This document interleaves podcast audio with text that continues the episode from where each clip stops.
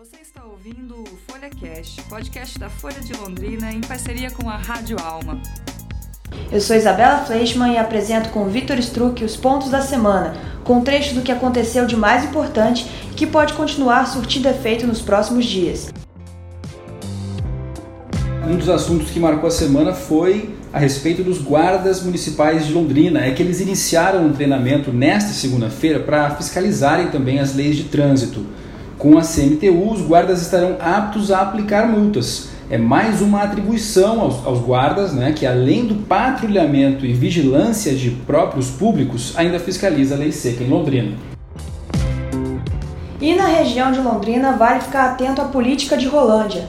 Foi instaurada uma nova comissão processante contra o prefeito. Está em jogo a cassação do mandato do Luiz Franciscone Neto, do PSDB de Rolândia.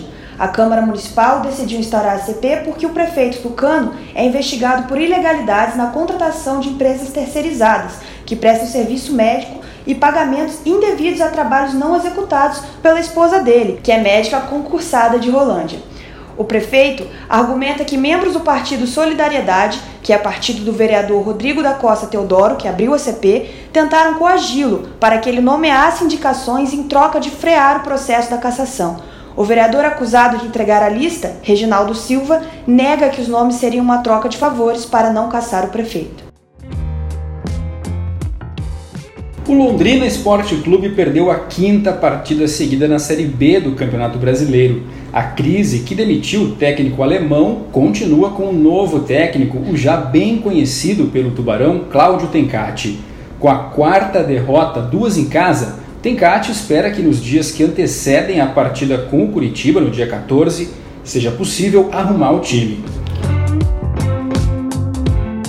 E a semana que passou foi marcada pela apreensão de livros na Bienal do Rio de Janeiro. Na quinta-feira, dia 5, o prefeito Marcelo Crivella mandou recolher os quadrinhos em que dois homens se beijavam na HQ Vingadores, a Cruzada das Crianças.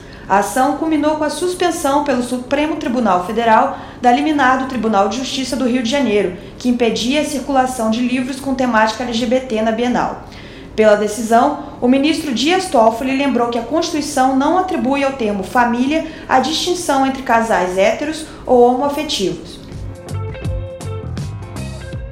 Enquanto isso, disputas internas têm colocado em xeque a atuação de Sérgio Moro o presidente Jair Bolsonaro afirmou ao jornal Folha de São Paulo que Moro poderia trocar o diretor-geral da Polícia Federal, Maurício Valeixo, quando quisesse. Valeixo foi indicado ao cargo por Moro. Contudo, em última pesquisa do Datafolha, o ministro tinha mais popularidade do que o presidente. E ainda está em pauta a reforma da Previdência no Senado. A Comissão de Constituição e Justiça aprovou o texto base da reforma da Previdência e a PEC que contempla a aposentadoria de servidores de estados e municípios. Agora, para a promulgação, a reforma só precisa ser aprovada em plenário. Requer votos de 3 quintos dos senadores ou 49 votos em cada. Além disso, Bolsonaro indicou o procurador Augusto Aras para comandar o Ministério Público Federal.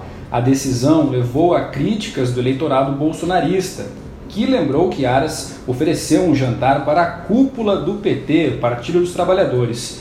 O presidente rompeu a prática de escolher um indicado pela lista tríplice da Procuradoria. Argumentou que o novo Procurador-Geral da República está alinhado ao pensamento do governo e que manterá a aproximação com produtores rurais. A atual procuradora Raquel Dodge deixa o cargo no dia 17. Aras assumirá caso passe por uma sabatina e pela aprovação do Senado.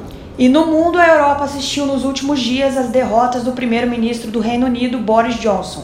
O parlamento negou a proposta de convocar novas eleições gerais no dia 15 de outubro.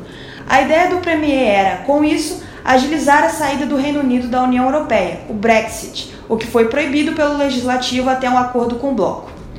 E o Irã violou um acordo nuclear de 2015 e está enriquecendo urânio. A Agência de Energia Atômica do Irã anunciou no sábado, dia 7, que o país ativou centrífugas avançadas para aumentar reservas de urânio enriquecido. Esse foi o Ponto da Semana, seu resumo de notícias. Estaremos aqui na próxima segunda-feira. Eu sou a Isabela Fleischmann. E eu sou o Vitor Struck, nos acompanhe nas nossas redes sociais. Até lá!